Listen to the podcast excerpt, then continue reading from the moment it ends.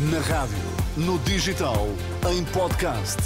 Música para sentir, informação para decidir.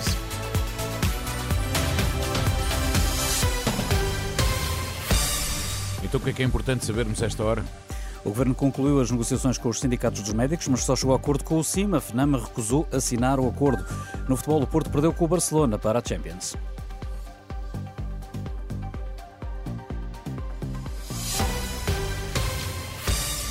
FNAM recusa, mas o Ministro da Saúde assinou um acordo com o Sindicato Independente dos Médicos, que prevê aumentos entre os 14,6% para os clínicos no início da carreira e os 10,9% para os assistentes graduados sénior. Manuel Pizarro assume que foi o acordo possível e representou um grande esforço de ambas as partes. Aumenta mais os médicos que têm salários mais baixos e aumenta um pouco menos os médicos que têm salários mais altos. Acho que isso também compensa um pouco mais os médicos mais jovens que têm naturalmente uma maior dificuldade no início da sua vida. Este é um acordo intercalar, é o acordo possível no governo, é conhecidas as circunstâncias eh, políticas em que nos encontramos, é o limite a que podíamos chegar e foi um esforço muito grande de parte a parte, da nossa parte e também da parte do Sindicato Independente dos Médicos. Jorge Roque da Cunha, do Sindicato Independente dos Médicos, diz que este acordo é um sinal de responsabilidade e obriga o próximo governo a negociar outra vez com o setor. Nós preferimos dar um sinal claro aos médicos que vão ter um aumento salarial de 400 euros. Uh, com isso, darmos um sinal objetivo de responsabilidade. O momento é de grande preocupação naquilo que está a acontecer no Serviço Nacional de Saúde. Há muito descontentamento, há muita desorganização e, mais uma vez, este acordo intercalar vai obrigar o próximo governo a voltar a falar connosco logo que seja possível. Roque da Cunha, que promete tentar ultrapassar a situação com os partidos após as eleições de março. Já a FNAM não quis esperar, recusou este acordo, abandonou as negociações sem assinar e acusou o ministro de não atender a nenhuma das propostas da Federação Nacional dos Médicos. Quase metade dos portugueses não poupam para a reforma, muito por culpa dos salários baixos, é o que conclui um estudo da Insurance Europe, hoje divulgado. Os 48% de portugueses que não poupam para a velhice são um valor claramente acima da média de 38%, registada nos 15 países onde decorreram os inquéritos. Mesmo contando com os que poupam, 7 em cada 10 10 portugueses admitem que vão precisar de poupanças adicionais para manter a qualidade de vida na reforma.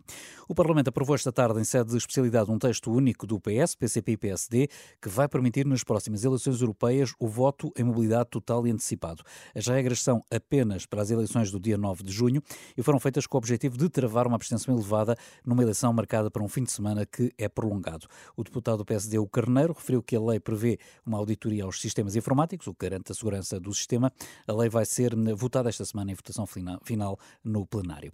Lá por fora, o Hamas entregou mais 12 reféns à Cruz Vermelha Internacional. De acordo com o Departamento de Defesa de Tel Aviv, são 10 israelitas, alguns com dupla nacionalidade e ainda mais dois tailandeses. Como contrapartida, Israel vai libertar 30 prisioneiros palestinianos, são 15 mulheres e 15 menores. Duarte Pacheco, deputado do PSD, está em Israel. Ouvido pela Renascença, diz que o governo de Tel Aviv está disposto a prolongar o cessar-fogo para conseguir a libertação de reféns.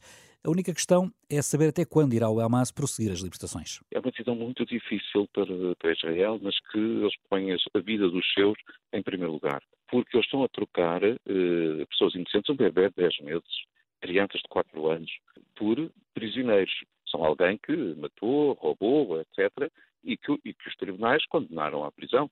Agora, vai haver um momento em que eu acho que o Almada não será disponível para libertar mais nenhum dos seus reféns. E, e aí o cessar-fogo terminará nessa mesma noite. Duarte Pacheco, que se encontra em Israel numa visita ao abrigo da União Interparlamentar. Entre os reféns nas mãos do Hamas, recordar que ainda há seis cidadãos com nacionalidade portuguesa. Barcelona Futebol do Porto, final do jogo, com uma vitória catalã por 2-1, nesta que foi a penúltima jornada do Grupo H da Liga dos Campeões. Os Dragões abriram o marcador por PP, mas o Barcelona empatou logo a seguir por João Cancelo, ainda na primeira parte.